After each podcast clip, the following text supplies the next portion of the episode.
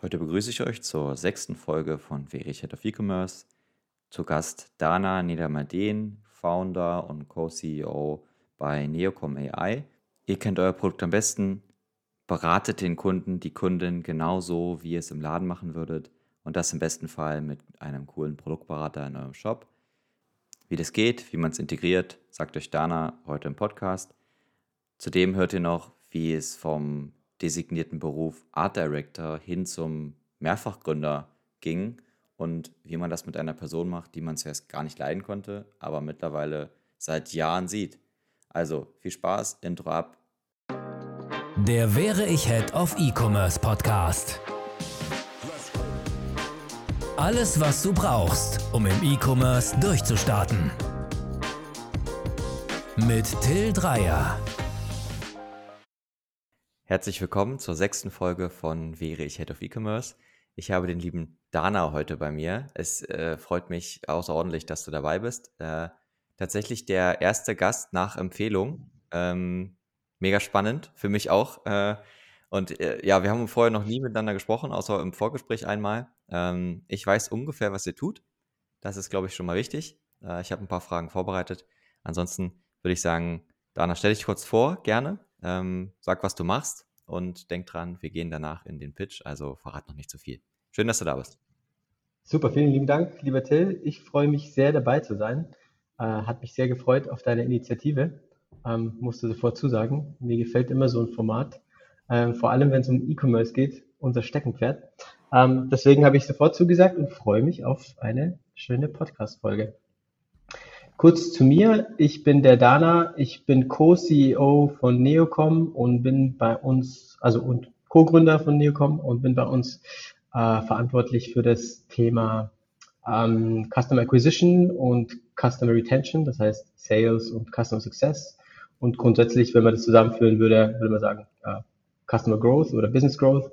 Und genau, das mache ich Tag ein, Tag aus und macht mir sehr großen Spaß. Das klingt gut. Ähm, was das jetzt genau heißt und wie man mit, äh, mit, mit Sales, mit dem Titel Sales ist es ja schon so ein bisschen, wie man trotzdem draußen Sales erzeugt und nicht, und nicht als, als irgendwie äh, Staubsaugerverkäufer dargestellt wird. Das kriegen wir gleich noch raus. Aber ähm, Neocom hast du erwähnt. Ähm, den 60-Sekunden-Pitch äh, ist es jetzt mittlerweile, es ist keine 90 Sekunden mehr. Ich hoffe, du hast dich nicht auf 90 Sekunden vorbereitet. äh, den würde ich sagen, starten wir. Ähm, ich hole wie immer mein Smartphone raus und starte meine Uhr. Kleinen Moment. Hm? Super, super, vorbereitet. Ähm, hier ist sie und das ist die Stoppuhr. Und ich würde sagen, wir starten in 3, 2, 1 und los. Sehr schön. Neocom, Making Product Discovery Effortless. Das ist unsere Tagline. Und genau das ist unser Fokus. Wir versuchen dem Konsumenten die Product Discovery so einfach wie möglich zu gestalten.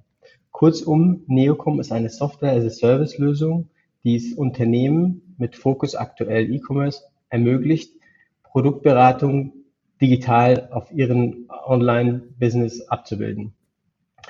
Heutzutage haben Konsumenten einfach ein extrem großes Problem, ähm, Produkte online zu finden. Nehmen wir mal an, Sie, man muss einen Kühlschrank online kaufen, dann geht man durch die gängigen Prozesse und äh, muss extrem viele Touchpoints machen und man verliert den Konsumenten darauf äh, auf verschiedenen Plattformen.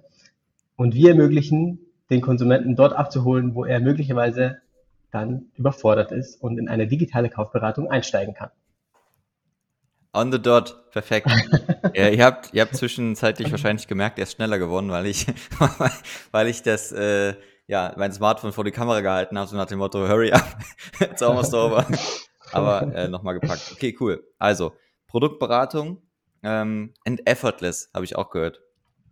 Ähm, vielleicht kannst du kurz was zur Integration sagen. Also, ähm, oder äh, anders. Wie funktioniert es denn genau? Also, was heißt denn erstmal Produktberatung? Vielleicht fangen wir so an, Integration machen wir später. Ja. Was bedeutet Produktberatung für dich und wie wichtig ist das für die Zukunft?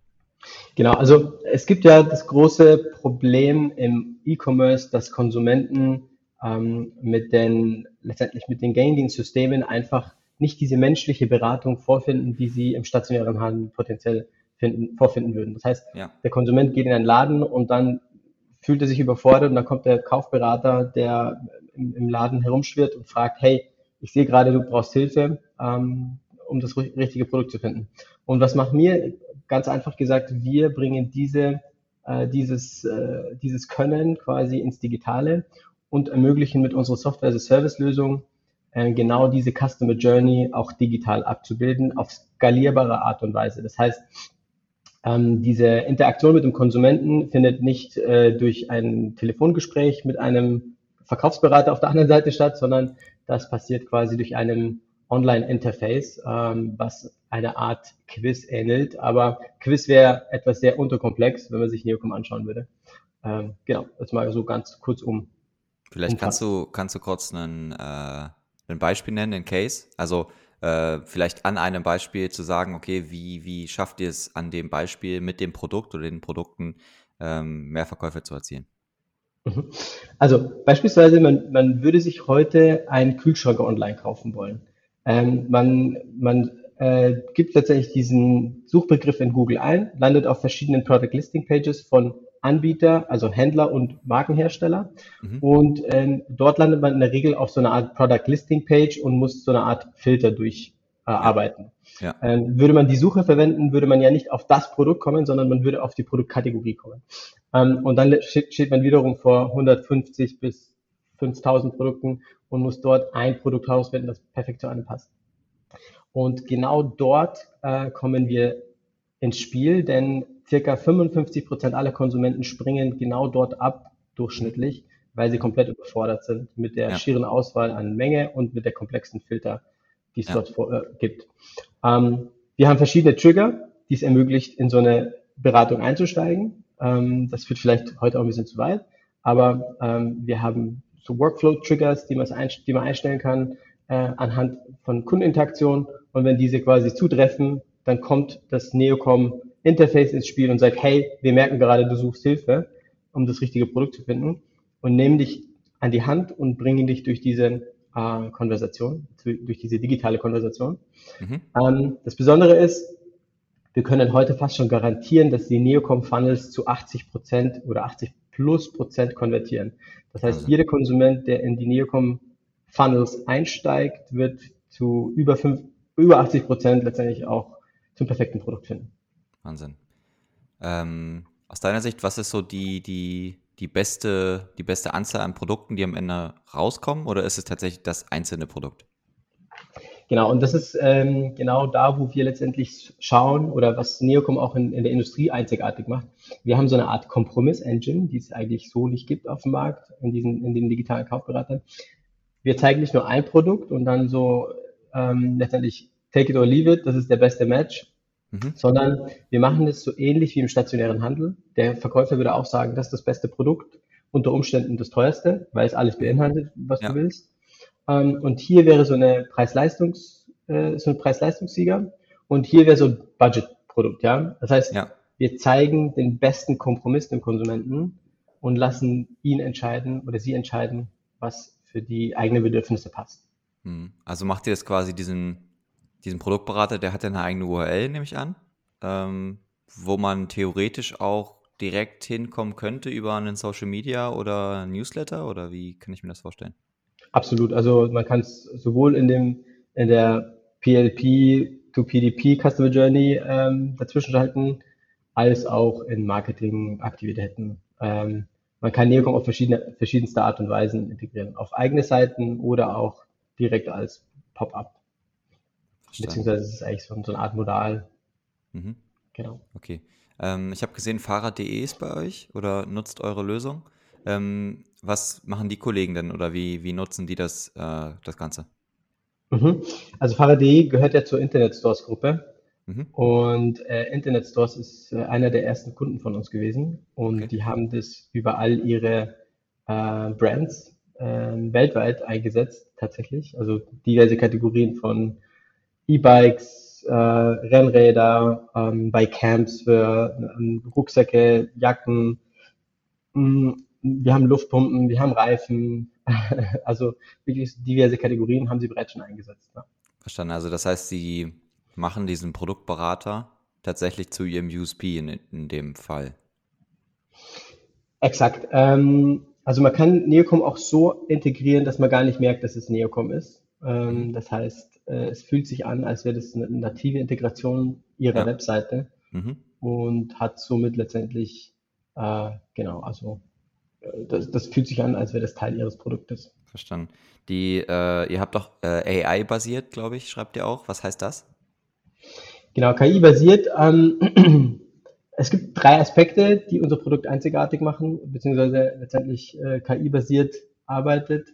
Ähm, zum einen ist das Gesamt, ist die gesamte ähm, Konversationsflow, also das Ausspielen der Fragen, ist komplett maschinengesteuert. Also man muss Okay. bei uns nicht wie so ein Chatbot letztendlich so, so eine Baumstruktur pflegen und wenn irgendwelche Fragen nicht obsolet sind, muss man sie auch Ja, wirklich löschen, sonst äh, sondern man kippt letztendlich diese Information in, in das äh, Neocom-Produkt ein und das Ausspielen der Berat der Fragen ist komplett maschinengesteuert und Neocom schaut, der Neocom-Algorithmus, dass der so, so schnell wie möglich äh, auf dem kürzesten Weg Ja, das perfekte Produkt für den Konsumenten findet. Verstanden. Genau, das ist so das eine. Das andere ist die Kompromiss-Engine, die ich dir bereits erzählt habe. Mhm. Und der dritte Teil ist, wir sammeln Learning Data, ähm, First Zero Party Data. Und ähm, letztendlich haben wir so ein, so ein, so ein, so ein äh, Data Cluster, das, Mhm. wo wir die Daten sammeln. Und nach einer gewissen Zeit kann man tatsächlich diese Informationen zurückführen in die Berater, sodass die auch immer smarter werden letztendlich. Mhm. Du hast gesagt, äh, Conversion Rate von 80% klingt ja jetzt erstmal äh, utopisch hoch. Äh, bedeutet ja aber auch, dass man quasi von diesem klassischen Startseite, Menü, Kategorie, PDP in den Warenkorb legen, Checkout sich freuen, kommt man ja sehr, sehr viel schneller an den, also ans Ziel, in Anführungsstrichen.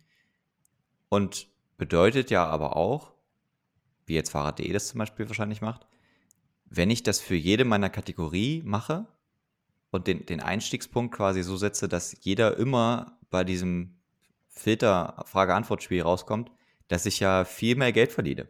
Das, kann man das eigentlich so sagen? Wenn man skaliert, wird es immer besser? Oder macht man sich Also- abhängig? Also, da, das ist, frage ich mich nämlich auch immer. Also, man macht sich ein bisschen abhängig von euch. Andererseits ähm, hat man ja da natürlich logischerweise dann einfach ein starkes USP. Also schlussendlich macht man sich auch von dem Shopsystem abhängig. Ähm, Das stimmt. ähm, naja, grundsätzlich ist es so, ähm, ein Konversationsflow ist nicht unsere Verantwortung. Ja? Mhm. Also das ist mal so die Grundthese. Wir haben aber Experten bei uns, die ganz genau wissen, wie so, eine, wie so eine digitale Kaufberatung auszusehen hat, damit man eben auf diese Zahlen kommt. Mhm. Das heißt, wir stehen immer äh, zu Rat und Tat unserer Kunden zur Seite und sagen denen auch, hey, es macht jetzt nicht Sinn aus Produktsicht oder aus, sagen wir mal, aus eurer Brille diese Konversation Ja. so zu gestalten, sondern eher konsumentenfreundlich zu machen. Mhm. Ähm, so, das ist ein Aspekt.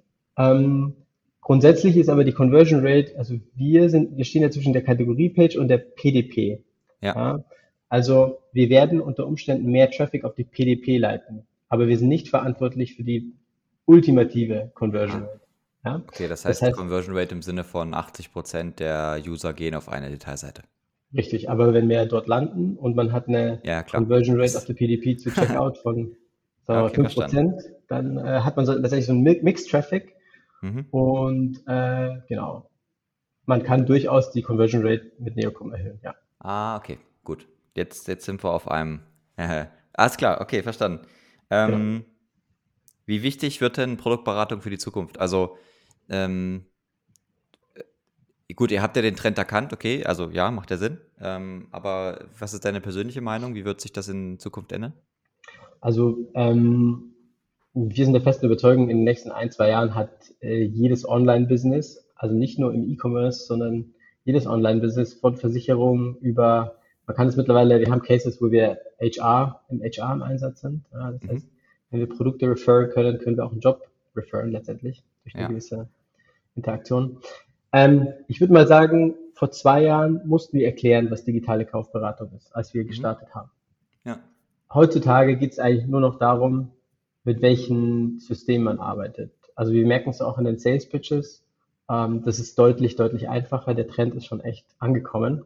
Mhm. Und wir sind nicht die einzigen letztendlich, die es behaupten. Es gibt äh, viele Quotes von Gartner, Salesforce und SAP, äh, die genau letztendlich diesen Trend vorsagen. Ähm, ja. Dass äh, tatsächlich 75 Prozent aller B2B-Sales-Organisationen bis 2025, das ist jetzt ein Quote von Gartner, ähm, irgendwie in irgendeiner Art eine digitale Kaufberatung haben werden. Ähm, mhm. Und wir wollen da an der Forefront sein und der globale Leader in dem Bereich sein. Sehr spannend. Ich bin, also ja, klingt, klingt, klingt cool. Ähm, ich denke mir immer so, die, dass das Neocom ja nur so gut ist wie die Daten, die da irgendwie reingehen. Also ich denke an Attribute, Produktbeschreibungen und so weiter. Was, was braucht ihr denn, damit das Produkt gut fun funktioniert? Absolut. Also das ist, würde ich sagen, auch unser größter ähm, Knackpunkt in der Skalierung gewesen, zumindest anfänglich. Also wir dachten, äh, ist es, kann es wirklich das am Skalieren hindern? Und äh, erfreulicherweise sehen wir aber, dass das gar kein großes Thema ist. Ähm, wir können mit normalen Google Shopping Feeds oder Idealo Shopping Feeds bereits schon extrem viel anfangen. Mhm. Ähm, das heißt, wenn man grob die Kategorien hat und ein paar Zusatzaspekte hat, äh, kann man durchaus schon eine sehr, sehr gute Konversation mit Neocom umsetzen. Okay. Und wir merken selbst, äh, der, der, Kunde, der Neocom eingesetzt hat und selber merkt, dass die Datenlage ähm, etwas ähm, schwächelt, mhm. ähm, setzen sie bei sich letztendlich äh, Ressourcen drauf, um genau dafür zu sorgen, dass die Daten ähm, ja. besser werden. Je besser die Case Studies, desto, desto schneller werden da Ressourcen freigemacht, nehme ich an. Absolut, äh, okay. so ist es tatsächlich, genau, richtig. Ähm, habt ihr äh, integrationsmäßig irgendwelche Boundaries oder sagt ihr, okay, welches, ist egal welches Shop-System, wir sind in jedem Shop-System verfügbar? Ähm, aktuell kann, also wir können ganz normal mit Tag Manager eingesetzt werden. Also es ist letztendlich ein JavaScript-Snippet, das ins Header reingepackt werden muss. Mhm. Und dann kann man verschiedenste Integrationsmöglichkeiten bei Neocom äh, äh, umsetzen. Äh, wir haben für Shopware 5 und 6 bereits eine Extension mhm. ähm, und sind gerade dabei, alle Shop-Systeme auszurollen. Verstanden. Mega cool. Aber also grundsätzlich ist es komplett unabhängig, sobald man Google Tag Manager im Einsatz hat oder JavaScript letztendlich in den Header packt. Mhm. Ja, Produktberatung to the moon, habe ich das Gefühl. Ähm, mega cool. Also, ähm, wie, wie wird das denn, oder hast du vielleicht noch ein paar Ideen dazu, wie das schon heute von euren Kunden und Kundinnen im Marketing richtig eingesetzt wird? Also ist es ist tatsächlich so, wir, wir nehmen das und, und packen, packen das, weiß nicht, in den Newsletter, in den Social Media, weil wir sagen, okay, das ist unser USP. Äh, ihr wollt nicht, also der Enduser, ihr wollt nicht mehr nur über Filter und über hin und her überlegen kommen, sondern ihr wollt gern bei uns kaufen, um äh, schnell an das richtige Produkt zu kommen. Also wird das tatsächlich schon gemacht? Ist das tatsächlich auch eine Strategie, die man fangen sollte, kann? Mhm. Ähm, absolut. Es gibt einen Kunden, der uns, äh, ist ein Babykunde, ich äh, äh kann auch den Namen sagen, Emma und Noah heißen die. Ähm, mhm. Die setzen uns tatsächlich als Conversion-Sektion in ihren Blogartikeln ein. Also ah, ja. dort haben sie organischen Traffic. Äh, ich glaube, das ist sogar gemischter Traffic, also sowohl organisch als auch eingekauft. Mhm. Äh, und an einer Sektion unterhalb der, der, ähm, des Blogbeitrags ist Neocom mit integriert in verschiedenen Stellen.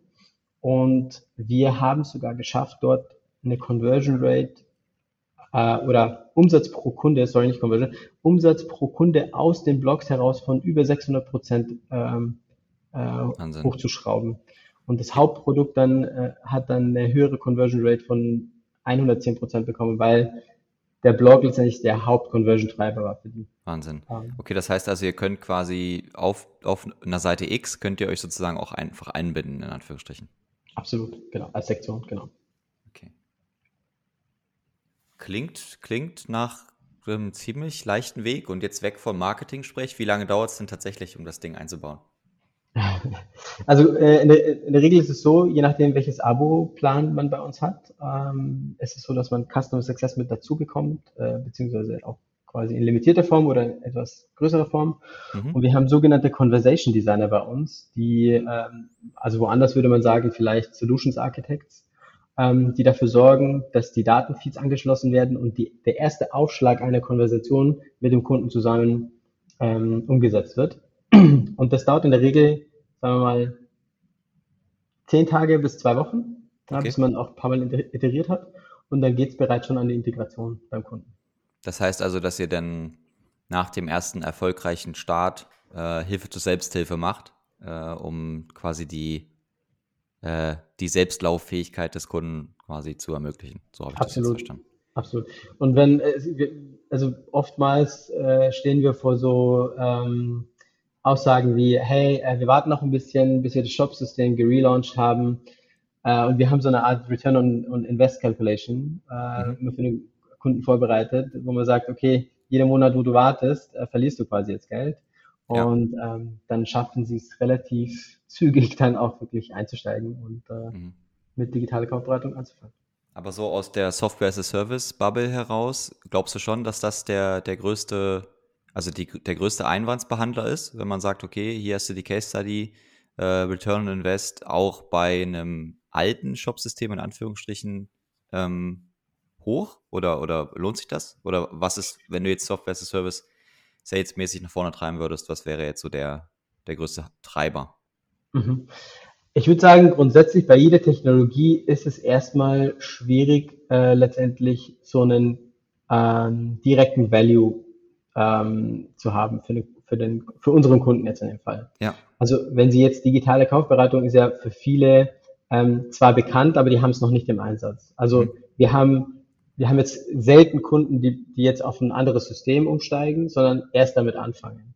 Mhm. Sprich, sie haben noch keine Berührungspunkte damit gehabt und wissen letztendlich nicht den Value. Äh, heutzutage weiß man, Chatbot hat den Value, das äh, optimiert von mir aus Customer Support Anfragen. Ja? Mhm. Äh, da muss ich jetzt nicht großartig in die Return on Invest Kalkulation Ja. einsteigen.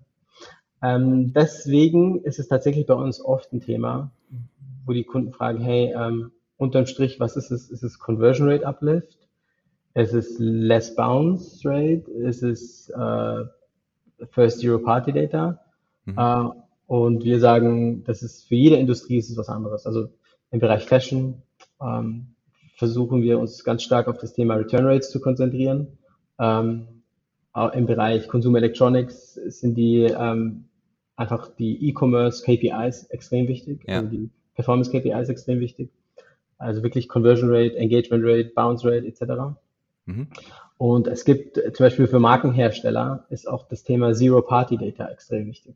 Äh, also tatsächlich so eine Art Marktforschungstool in der Hand zu haben Ja. als Pres Prestigeprojekt, um auch unter Umständen diese Informationen, die man in so einer digitalen Kaufberatung sammelt, auch in zum Beispiel in die Produktion einfließen zu lassen. Ähm, also es macht einfach extrem viel Sinn, wenn man immer so einen Kanal zwischen dem Kunden hat, um einfach Business-Entscheidungen dort auch vorher irgendwie als Proxy ähm, abzufragen. Ja. ja. Ähm, genau, also, Also- es sind vers verschiedenste Values, die wir letztendlich äh, in die Unternehmen bringen. So ein bisschen Art Monitoring auch, ne? Ähm, es ist auch Absolut. Validierung, Validierung von, also anders. Wenn du jetzt sagst, okay, ich, ich möchte das, das vorher versuchen, um, um Sachen neu zu testen, also ist es eher testen oder ist es eher validieren von bestehenden Ideen? Es ist beides tatsächlich. Also tatsächlich, äh, es ist, oftmals weiß der Shop-Betreiber, wer seine Zielgruppe ist in der jeweiligen Kategorie, aber äh, der oder die Shop-BetreiberInnen wissen nicht, ähm, wer letztendlich eine Kaufberatung sucht. Also Ja, ist okay. dort letztendlich diese spitze Zielgruppe, die, die, die überfordert ist, sind es immer die gleichen Personen oder ist es meine Standardzielgruppe? So. Hm. Und das sind halt Erkenntnisse, die, die extrem wichtig sind. Und Mhm. also auf deine Frage hin zurück, ähm, macht eigentlich beides tatsächlich. Also ähm, Okay. fängt Ja, schon cool. früh an und bis zur Dann, Execution. dann habe ich jetzt die, die, ja, die wichtigste Frage wahrscheinlich für alle, die bis jetzt noch dabei sind und denken, oh ja, das ist ja cool. Aber für wen ist der Neocom jetzt was? Also harte Umsatzzahl, sage ich mal. Also wenn ich 50.000 Euro im Jahr mache, wahrscheinlich nicht.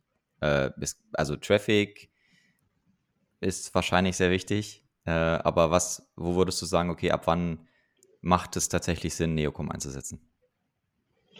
Ähm, also Unternehmensgröße, wir haben auch wirklich ein kleines Product Offering, also oder Product Offering für kleinere Unternehmen. Wir haben auch so eine Art Startup-Programm, wo wir wirklich klein mit dem Kunden anfangen und in peu à peu letztendlich hoch, hochskalieren. Also grundsätzlich würde ich gar kein Umsatzlimit setzen. Mhm. Ähm, ich würde sagen, der größte, den, den größten Performance Pain, den wir lösen würden, sind unter Umständen die Händler tatsächlich. Ähm, mhm. Weil die halt einfach einen extrem diversifizierten, äh, äh, ähm, äh, extrem diversifizierte Produktauswahl haben in ihrem Shop. Ja, okay. Mhm. Ähm, und äh, da würde ich sagen, ist der Konsument am meisten überfordert. Wohingegen der Markenhersteller möglicherweise viel über, über Branding geht. Ja? Und auch äh, auf, auf und viele auch letztendlich kein D2C, äh, keine D2C-Strategie fahren. Ja? Ja, okay. Ähm, aber ja, von, von Kleinstunternehmen bis Enterprise-Kunden. Also wir haben zum Beispiel einer unserer großen, großen Kunden ist Miele. Ähm, die rollen uns jetzt gerade aus in verschiedensten Ländern. Ähm, aber wir haben auch so einen kleinen Champagnerhersteller aus Wien. Ähm, alles dabei. ist auch mal ganz nett, äh, wenn man, wenn man dann mal bei seinen Kunden und Kundinnen einfach mal einkaufen kann von, von bis, denke ich mal. Ganz, ganz, ganz spannend. Genau. Sehr cool.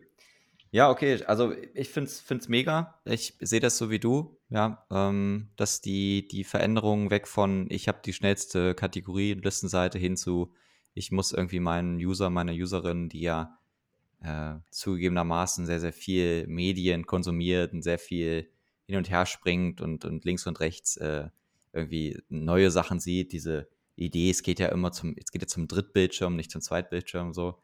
Ähm, ja, also so, so, schnell wie möglich irgendwie das Richtige zeigen, was der Kunde oder die Kundin sehen muss. Äh, bin ich total bei dir, finde ich total, total cool. Ähm, schauen wir mal, äh, wo es euch hintreibt, aber ich ver verfolge das auf jeden Fall. Ich habe äh, ganz, ganz viel mit dir über das, das Produkt gesprochen, aber ich möchte natürlich noch ein bisschen was von dich äh, wissen. Ähm, Gerade auch für, für die Zuhörerinnen und Zuhörer, äh, die natürlich am liebsten mit jemandem zusammenarbeiten, den sie schon ein bisschen kennen. Vielleicht erst einseitig und dann äh, vielleicht auch beidseitig. Ähm, mhm.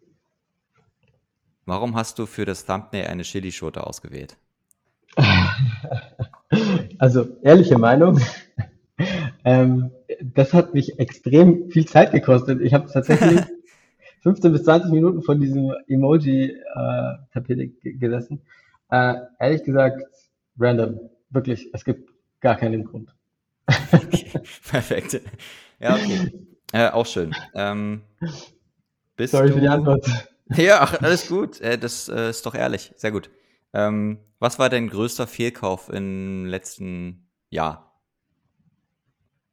Äh, ich würde sagen äh, GameStop-Aktien. okay.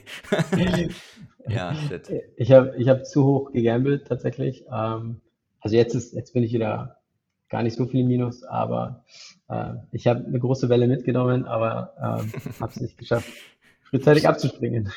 Ja. Ähm, bist du Team Wandern oder Team Pool? Uh, ähm, ich würde sagen, erst Wandern und dann Pool. Aber schon eher Wandern. Also ich bin ja. eher so ein aktiver Mensch, ja. Aber ich kann auch schon echt gut ähm, relaxen. gut relaxen. ja, ich würde sagen, ja, guter Mix. Perfekt. Sammelst du, sammelst du etwas? Ähm, GameStop-Aktien? Ah, nee, nee, das, das lasse ich jetzt. Was ich sammle, ich habe zu Hause irgendwann mal angefangen, mein Bruder ist Fotograf und der hat, äh, der hat ein super cooles Bild gemacht. Ähm, ja. Das ist ziemlich, ziemlich breit und relativ wenig hoch und äh, ist in so einem Club hier in München. Äh, und äh, das ist, wie soll man sagen, das sind 15 Bilder aneinander retuschiert. Das ja. sind verschiedene Lebenswelten äh, über den ganzen Tag hinweg äh, fotografiert worden und es hat mich äh, mega fasziniert und das Ding habe ich mir sofort dann äh, ins Wohnzimmer gehangen. Seitdem kaufe ich immer so äh, ja, Bilder von ähm, Künstlern, die mir mega gefallen. Ich habe äh, dann irgendwann mal im, da war ich irgendwo im Restaurant hier in München essen und habe dann so ein äh, Lamborghini-Bild äh, oder es ist kein Lamborghini, das ist ein Alfa Romeo. Mhm. Ähm, äh, Bild aus den, auf den Hollywood Hills äh, fotografiert gesehen und fand es irgendwie total cool. Habe den äh, Künstler aufgesucht und zwar ein alter Ferrari-Fotograf ähm, äh, oder Lamborghini-Fotograf, sorry. Ähm, und ähm, genau, von dem habe ich mir dann auch das Bild geholt. Ja, ich glaube, also Kunst würde ich sagen. Aber sehr gut. So viel habe ich noch nicht. Äh, Lederhosen oder Jeans? Für die alle Wiesen. für die Jeans. Achso, ja. auch für die Wiesen? Ja, tatsächlich äh, Lederhosen, ja. Äh, welche, welche Farbe hat dein Hemd? Bist du so Team kariert oder Team weiß klassisch? Team weiß klassisch. Und, okay. und der Joppen. No. mein Bruder wohnt auch in München, das heißt, äh, wir, vielleicht sehen wir uns. Ich bin am, am 18. bin ich, bin ich auf der Wiesen. Am 18. Ah, cool. Ähm, sehr gut.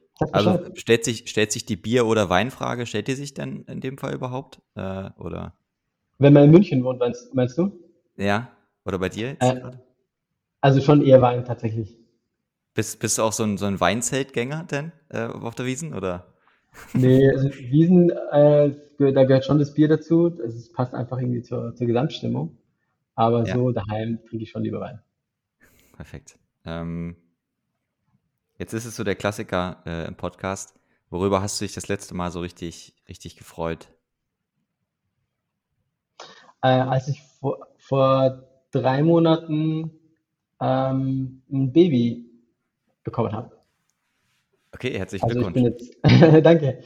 Ähm, ich würde sagen, also äh, tatsächlich nur, noch, nur, vor drei Monaten, vor neun Monaten, also vor äh, ja, 13 Monaten. ähm, äh, als ich äh, quasi äh, auf, auf, den Schwangerschaftstest äh, meiner Frau gesehen habe und dass der positiv war, habe ich mich extrem gefreut. Und jetzt, äh, wo das Baby letztendlich wirklich endlich mal da ist, ähm, ja, tolles Wie hat sich das, wie hat sich das so von, von, also wenn man auf den Lebenslauf schaut, ist ja schon viel Gründen, äh, CEO, Co-Founder, sieht man ja viel, aber wie hat sich das jetzt so in, in, dann jetzt geändert? Oder also hat sich da irgendwas verschoben bei dir? Wie, wie sieht es da, damit aus? Also ich kann natürlich nicht so lange arbeiten. Äh, ich habe immer so ein Gap zwischen 19 und 22 Uhr, wo ich dann versuche tatsächlich echt pünktlich daheim zu sein. Mhm. Und wenn dann irgendwas noch anfällt und ich muss noch irgendwie unbedingt an den Rechner, dann mache ich es dann nach 22 Uhr. Äh, ich würde sagen, vor dem Baby war es auch mal eher sehr typisch, dass ich so gegen 8, 9 Uhr nach Hause gekommen bin. Mhm. Ähm, genau, das würde ich sagen, hat sich verändert. Aber ansonsten relativ wenig, würde ich sagen, ähm, außer jetzt der Workload, der jetzt irgendwie anders distribuiert. Ja, wobei ich, ich habe jetzt keine Zeit mehr zum Sport. Ich kann nicht mehr abends Sport machen. Das muss ich jetzt um 7 Uhr in der Früh machen. Dann äh, empfehle ich ja. dir, empfehle ich dir, das habe ich letztens gesehen, ein, ein Laufband unter dem, unter dem äh, Schreibtisch. Also ah, stehend stimmt. quasi. Oder es gibt das auch mit, äh, mit Pedalen, also so eine Art Fahrrad. Das kann man quasi beim, äh, beim Arbeiten seine Schritte sammeln. Äh, weiß ich nicht, ob das funktioniert. Wenn du es ausprobierst, dann sag mir gerne Bescheid, ob das was taugt. Stimmt, das habe ich letztens sogar bei Rezo gesehen.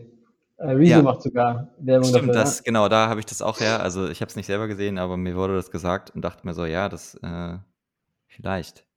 Vielleicht, vielleicht ist das was. Äh, ja. Ich habe so einen Rollentrainer für mein Rennrad daheim. Ja. Ähm, das müsste ich mal wieder aufbauen. Ja, dann, dann musst du nicht mal raus. Dann kannst du das äh, quasi beim E-Mails lesen äh, machen. Ähm, dann natürlich im Umkehrschluss, worüber hast du dich das letzte Mal so richtig geärgert? Ja, ich hab's.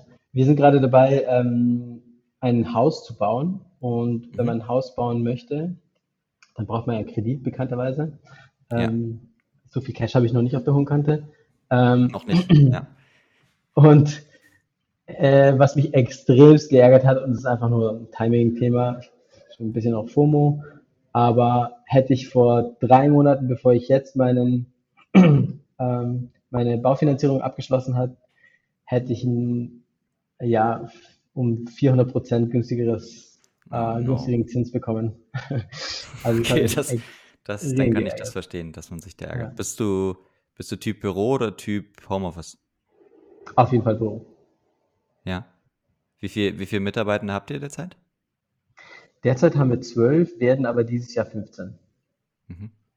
Und dann ist das wahrscheinlich äh, ja, für dich wahrscheinlich so ein cooler Ausgleich, dann einfach mal mit den Leuten im Büro äh, abzuhängen. Oder ist das bei euch, also ist das bei euch generell so mit dem Büro, Teambüro oder habt ihr auch welche, die eher so Team Homeoffice sind? Also grundsätzlich bei so einem kleinen Team ist es ja immer so, wenn einer krank ist, dann merkt man es schon in der, in der, in der, ja. ähm, wie sagt man, halt in der Kultur, wenn man wenn man so sagen möchte. Mhm. Ähm, und, und deswegen ist es umso wichtiger, dass irgendwie alle da sind, finde ich, um eine gewisse, ja, eine gewisse Kultur aufzubauen. Deswegen finde ich es so extrem spannend, wenn alle im Büro sind, zumindest mal, wenn man noch so ein kleines Team hat. Wir haben aber keine Policies, also jeder kann von dort aus arbeiten, wo er möchte. Wir schreiben da nichts vor. Ähm, aber ähm, erfreulicherweise kommen unsere Kollegen oder unsere Mitarbeiter äh, sehr gerne ins Büro. Jetzt habe ich in deinem Lebenslauf irgendwie immer wieder Sebastian gesehen. Äh, Sebastian war hier beschäftigt. Äh, Sebastian war hier Founder. Äh, woher kennst du den Mann denn? Was, was verbindet euch denn? Also, dass ja. er jetzt, also, ich meine, es ist ja nur, also, es ist ja offensichtlich, wenn er mal bei Dana aus LinkedIn-Profil geht, klickt er mal die vorherigen Stationen an. Sebastian Slomski ist immer zu sehen. Wo kommt das her? Ja, tatsächlich ähm, ist, sind Sebastian und ich seit über zehn Jahren Geschäftspartner. Und äh, kennengelernt haben wir uns, als ich mein Designstudium abgeschlossen habe und in der Agentur gearbeitet habe als mhm. AD zuerst bei Serviceplan, dann habe ich zu einer kleinen Unternehmensberatung gewechselt und dort war er tatsächlich dann auch da und hat als Programmierer gearbeitet. Mhm. Und äh, seitdem kennen wir uns. Anfangs haben wir uns gar nicht gemocht. Äh, und irgendwann sind wir gemeinsam auf Konferenzen gegangen und, äh, äh, und irgendwann mal auch tatsächlich beide nach London gegangen, gegangen und haben dort für Startups gearbeitet. Mhm. Und letztendlich 2012 äh, war das, haben wir dort auch unser erstes Business aufgebaut. Und seitdem, äh, ja, sind wir Businesspartner. Und diverse cool. Firmen letztendlich aufgebaut. Also äh, lasst euch gesagt sein, geht auf Konferenzen, lernt die Leute besser kennen. Äh, vielleicht wartet der nächste Co-Founder an der Ecke.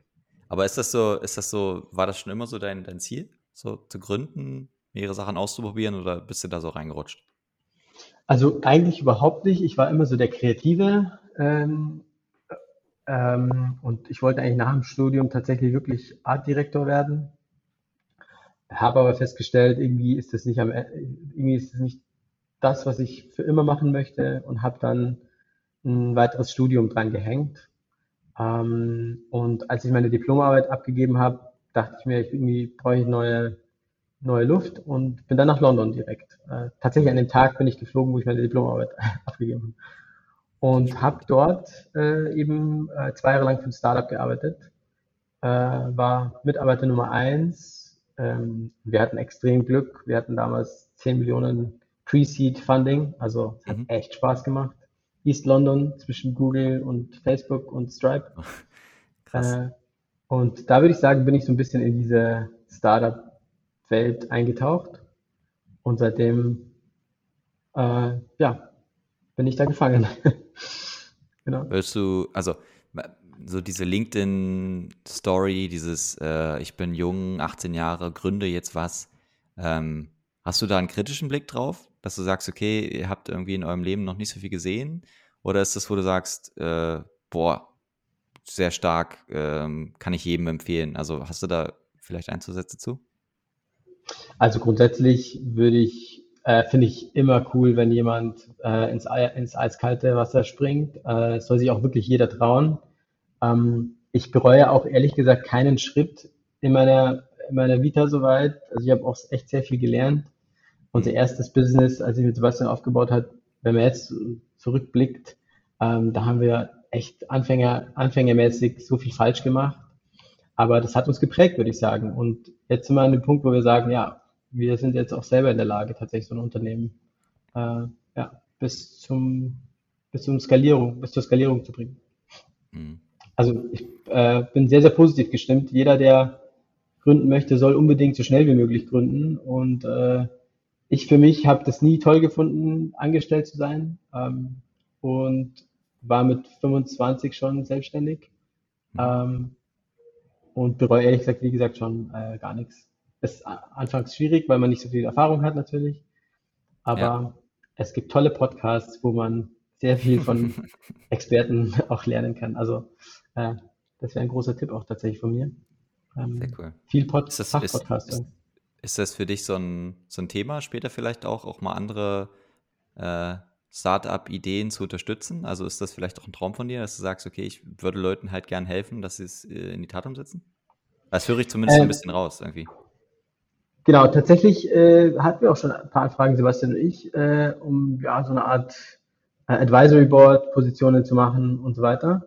Mhm. Ähm, aktuell ist es aber so, ich möchte mich wirklich zu 1000 Prozent auf Neocom fokussieren. Ähm, ja. Ich will mir meine Zeit, die ich noch habe, äh, eigentlich meine Familie widmen und meine kleine Tochter. Ja. Äh, und das sind so meine größten Baustellen, würde ich jetzt mal sagen. Ähm, das andere kann ja kommen, wenn Neocom ein bisschen größer wird und nicht mehr so, äh, ja, wie so ein rohes Ei. ja, okay, ich drücke die Daumen. Ähm, hier steht Neocom seit September 20. Was ist denn so, was ist denn so dein Ziel für die nächsten, für die nächsten Jahre? Mhm. Also, also wir stehen jetzt, genau, wir, wir haben jetzt eine Pre-Seed-Runde äh, Investment eingesammelt, haben extrem tolles äh, Wachstum hingelegt, äh, 2021 und jetzt dieses Jahr.